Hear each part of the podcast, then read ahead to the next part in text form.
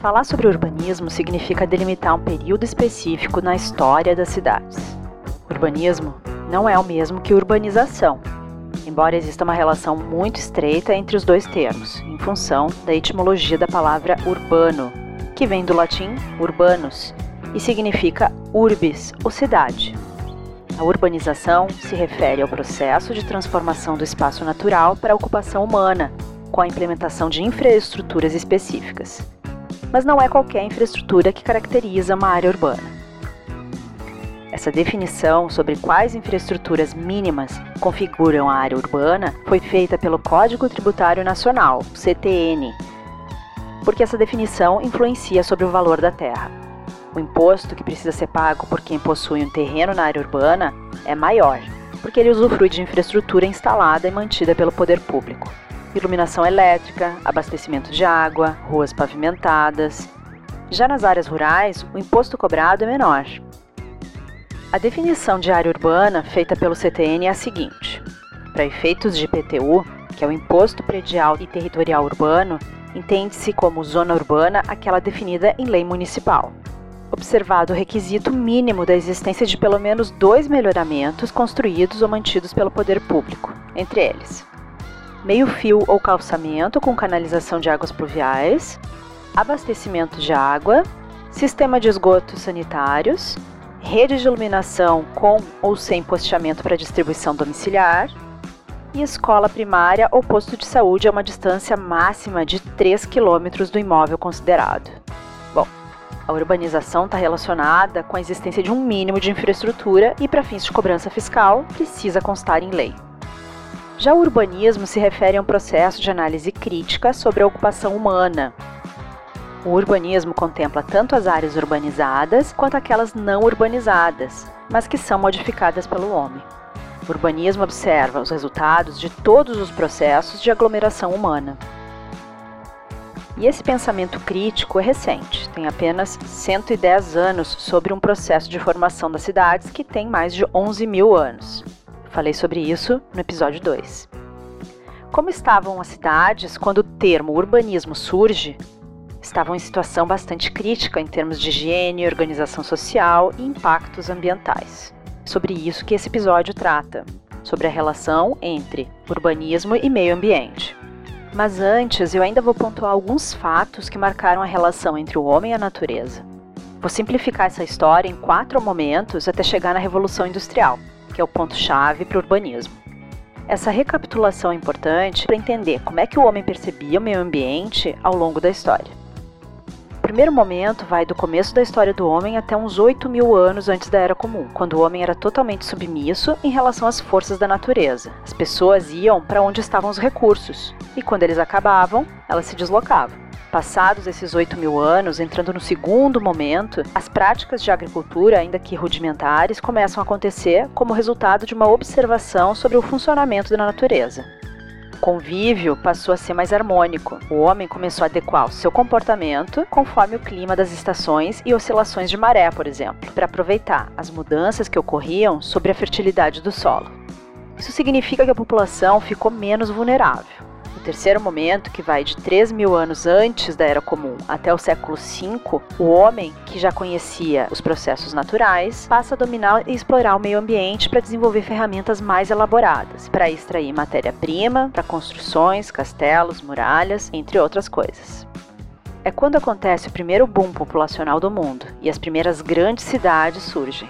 As estimativas sobre os tamanhos da população variam amplamente entre as fontes. Segundo Chandler, historiador e escritor norte-americano, a cidade de Memphis, no Egito, tinha cerca de 30 mil habitantes e foi de longe o maior assentamento em todo o mundo desde a época de sua fundação até cerca de 2.250 anos antes da Era Comum. Em seguida, a cidade de Ur, na Mesopotâmia, atingia 65 mil pessoas. Babilônia foi a primeira cidade a ultrapassar 200 mil pessoas no ano de 612 antes da Era Comum. Entrando na Era Comum, a primeira cidade a ultrapassar 450 mil pessoas foi Roma no ano 100. Mas, de fato, a preocupação com o meio ambiente ainda estava ligada apenas com a subsistência. No período seguinte, situado entre o feudalismo e o renascimento, também conhecido como Idade das Trevas, os povos começam a se organizar em países e o foco está voltado para as guerras. A falta de higiene nas cidades traz a peste negra, e a exploração da natureza é mais intensa na produção de excessos para o comércio. Seguida, no quarto momento, que vai do Renascimento até a Revolução Industrial, surge o capitalismo. O comércio passa a ser a base da riqueza. A produção de excedente tem sua escala ampliada pelas indústrias de manufatura. As cidades ficam ainda maiores, consomem mais recursos naturais e exigem mais matéria-prima para a produção de bens. E ainda não há preocupação com a fonte desses recursos. E aí a gente chega a 100 anos antes da criação do termo urbanismo. É um século importante. A sociedade industrial permite um grande crescimento econômico, as cidades continuam crescendo, há um aumento drástico no consumo dos recursos, o uso de combustíveis fósseis na produção de CO2, poluição, alterações na geografia e no ambiente e, por fim, a necessidade de leis e regulamentos. A cidade de Londres é a primeira a atingir um milhão de pessoas em 1800. E várias ações higienistas marcam o um movimento de melhorar as condições que existem nas cidades. Mas apesar disso, os impactos das cidades sobre o meio ambiente ainda não são uma preocupação, porque não são tão perceptíveis. É somente a partir do século XX que os impactos provocados pelas ações do homem entram no debate em escala mundial. Os primeiros movimentos ambientalistas começam na década de 1950. Mas eu preciso mencionar que no Brasil a criação do Código Florestal acontece em 1934, mostrando que o país estava na vanguarda junto de outros movimentos artísticos urbanos que aconteciam na época.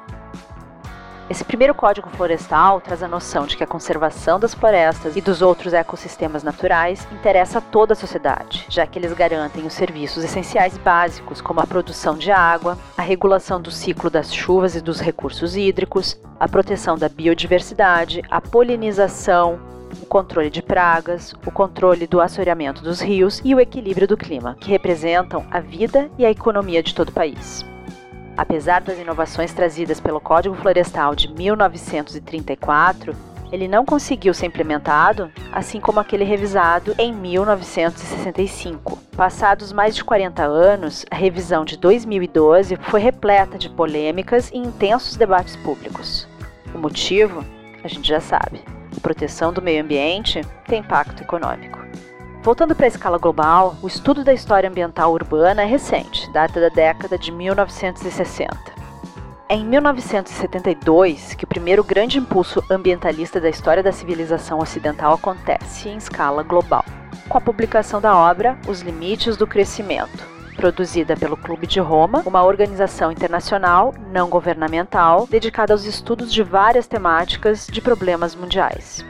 Eles encomendam o estudo ao MIT, Instituto Tecnológico de Massachusetts, que realiza modelagens computacionais que mostram as principais tendências mundiais resultantes do crescimento acelerado da população mundial confrontado com os recursos naturais limitados.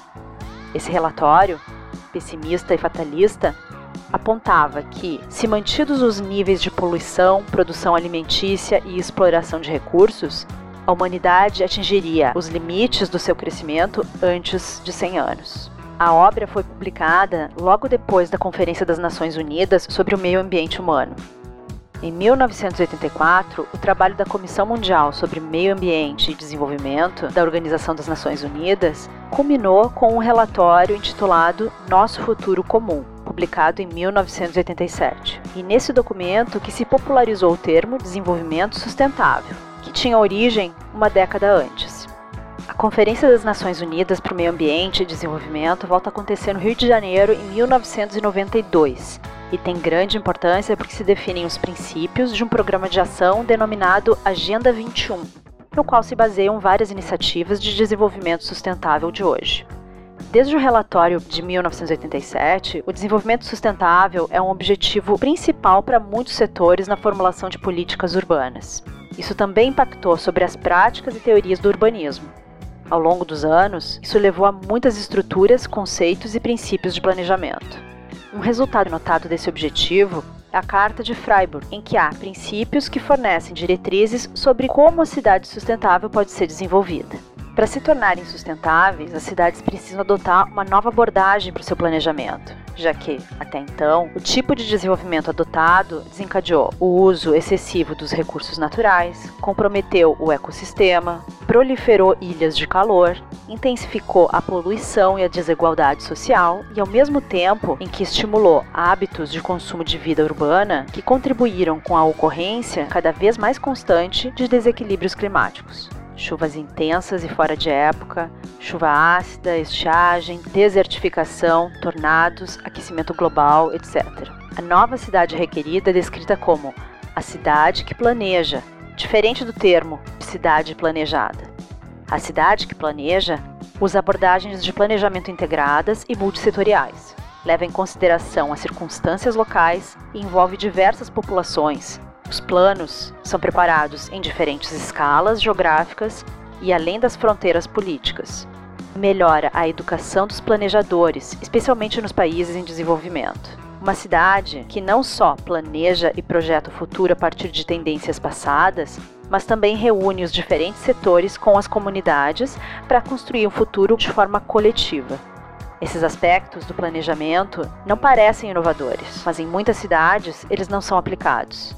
Esse conceito mostra a principal mudança que ocorreu no urbanismo desde a sua criação. No início do século XX, ele surge para organizar e garantir as funções da cidade. E no final do século XX, com todas as transformações ocorridas, ele se torna uma ação muito mais complexa e abrangente. O urbanismo do início do século XXI trata de questões físicas, sociais, políticas, de gestão do território, econômicas, tecnológicas, sanitárias e por último, mas não menos importante, as questões ambientais, todas elas de forma interdependente.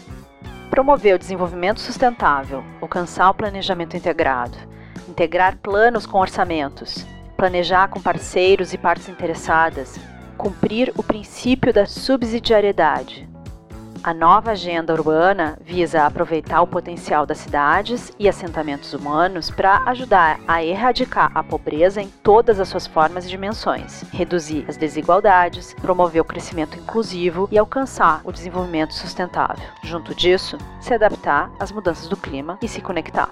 A nova estrutura global do urbanismo tem princípios de transformar a forma como planejamos, desenvolvemos, governamos e administramos cidades e assentamentos humanos, reconhecendo o desenvolvimento urbano como um instrumento essencial para alcançar a prosperidade para todos e com equilíbrio com a natureza. Esse é o podcast 8 bilhões.